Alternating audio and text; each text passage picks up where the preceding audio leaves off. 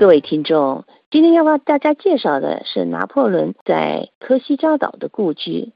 拿破仑·波拿巴的故居被列为历史古迹，并于1967年成为国家博物馆。阿雅克肖·波拿巴拿破仑家族的历史可以追溯到15世纪末。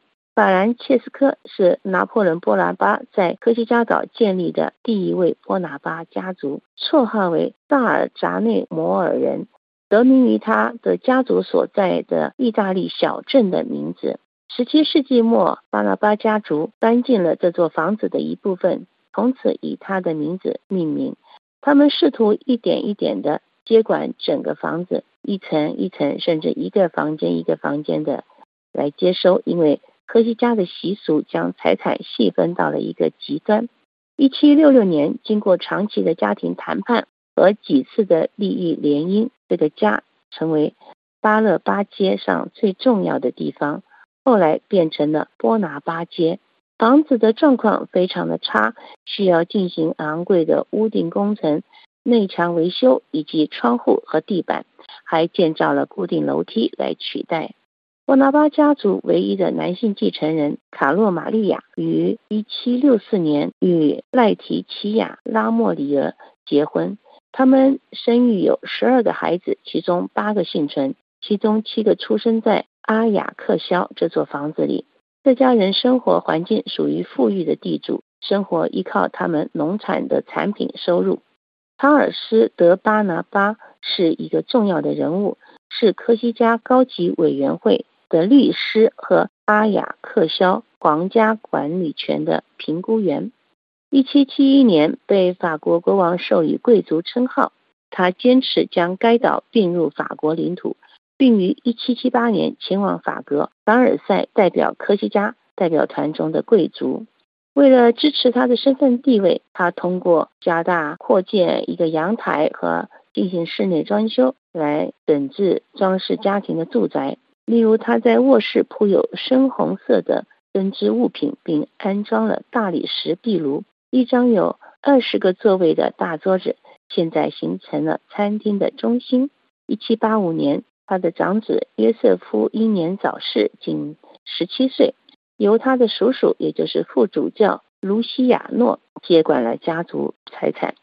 他还将通过购买邻近的一栋相当大的建筑物来扩大家族的房子，其中包括一间厨房。两间卧室、一间商店和两个阁楼。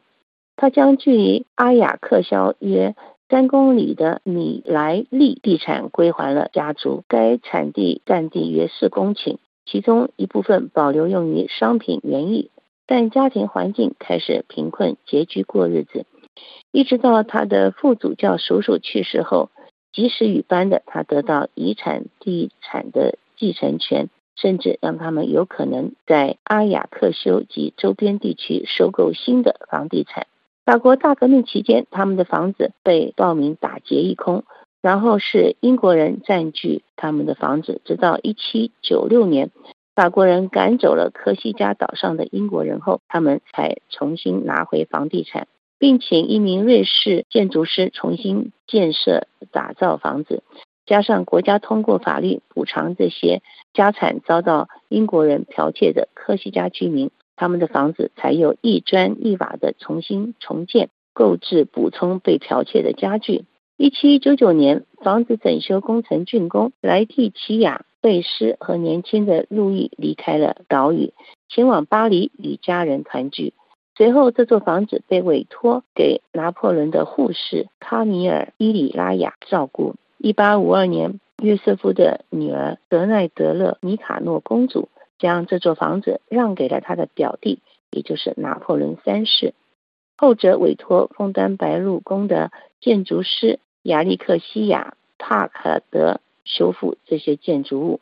一八七四年，这座拿破仑的故居被归还给了帝国亲王，然后在亲王去世后，又归还给了尤金斯，最后归给他的。继承人维克多亲王，维克多亲王于一九二三年将其捐赠给法国国家。该房屋被列为历史古迹，并于一九六七年成为国家博物馆。如今，它隶属于马尔松城堡国家博物馆。当地除了博物馆，还有附近的伯纳尔大街以及公园建筑，都是值得各位前往参观的景点。各位听众，以上节目是由珍妮特为您主持的，感谢我们的法国同事苏菲亚的技术合作，同时更感谢您忠实的收听。我们下次节目再会。